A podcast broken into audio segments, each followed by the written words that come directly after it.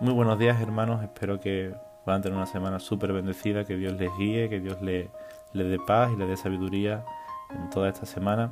Y bueno, me gustaría que me pudieran acompañar a una breve reflexión en base al, a Hebreos capítulo 1 versículo 1, que dice Dios, habiendo hablado muchas veces y de muchas maneras en otro tiempo a los padres por los profetas, en estos posteriores días nos ha hablado por el Hijo a quien constituyó heredero de todo y por quien asimismo hizo el universo.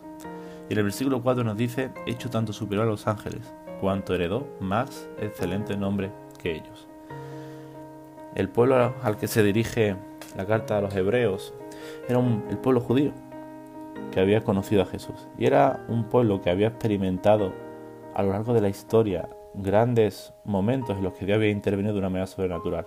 Y Dios, en el Antiguo Testamento, vemos que Él consagró a profetas, a personas específicamente eh, llamadas para poder comunicar el mensaje de Dios al pueblo.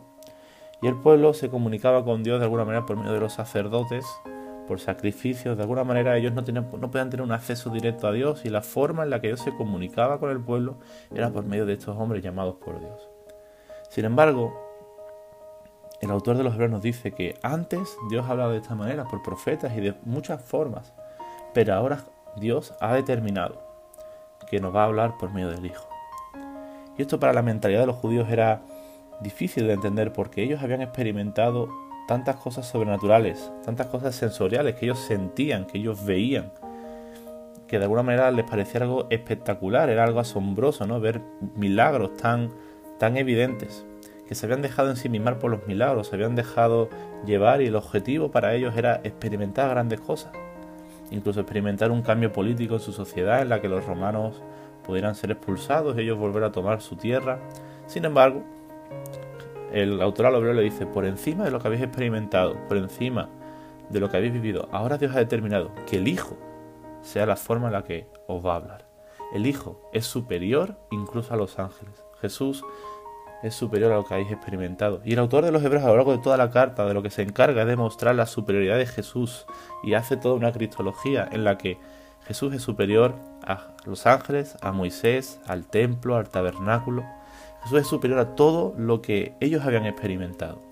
Y creo que muchas veces a lo largo de nuestra vida cristiana, y aquellos sobre todo que quizás a lo mejor llevamos más años en la vida cristiana, hemos experimentado tantas cosas que nos hemos dejado maravillar por esas experiencias hemos vivido o hemos visto milagros de una manera real en nuestras vidas y, es maravilloso.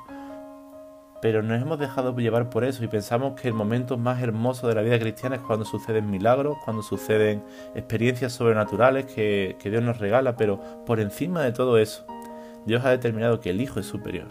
El Hijo es superior a nuestras experiencias, el Hijo es superior a un milagro, el Hijo es superior a cualquier cosa que hayamos vivido a lo largo de nuestra de nuestra propia vida como creyentes.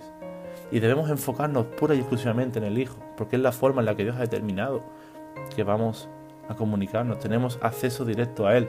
Jesús murió por y para ti y es superior por los títulos que el propio Padre ha dado al Hijo. De hecho aquí vemos que, que gracias al sacrificio de Él, Él ha sido exaltado hasta lo sumo.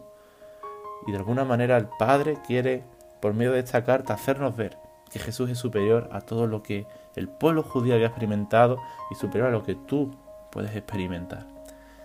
Me gustaría invitarte a que en este día, a lo largo de esta semana, pudieras hacer algo bien práctico, que es simplemente sentarte, recordar todas las experiencias que tú has tenido con Dios, todas las experiencias que has vivido incluso como iglesia o en campamentos, en congresos, en lugares donde Dios quizás ha hecho algo especial y recordar, lo que Dios ha hecho es maravilloso, pero lo que Jesús es es aún superior a todo lo que yo he experimentado.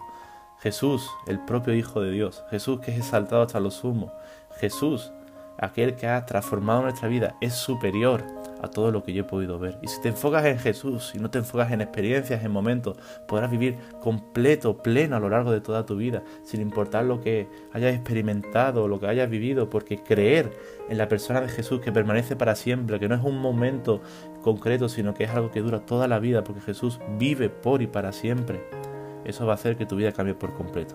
Que en esta mañana Jesús sea lo máximo en tu vida. Que Dios te bendiga muchísimo.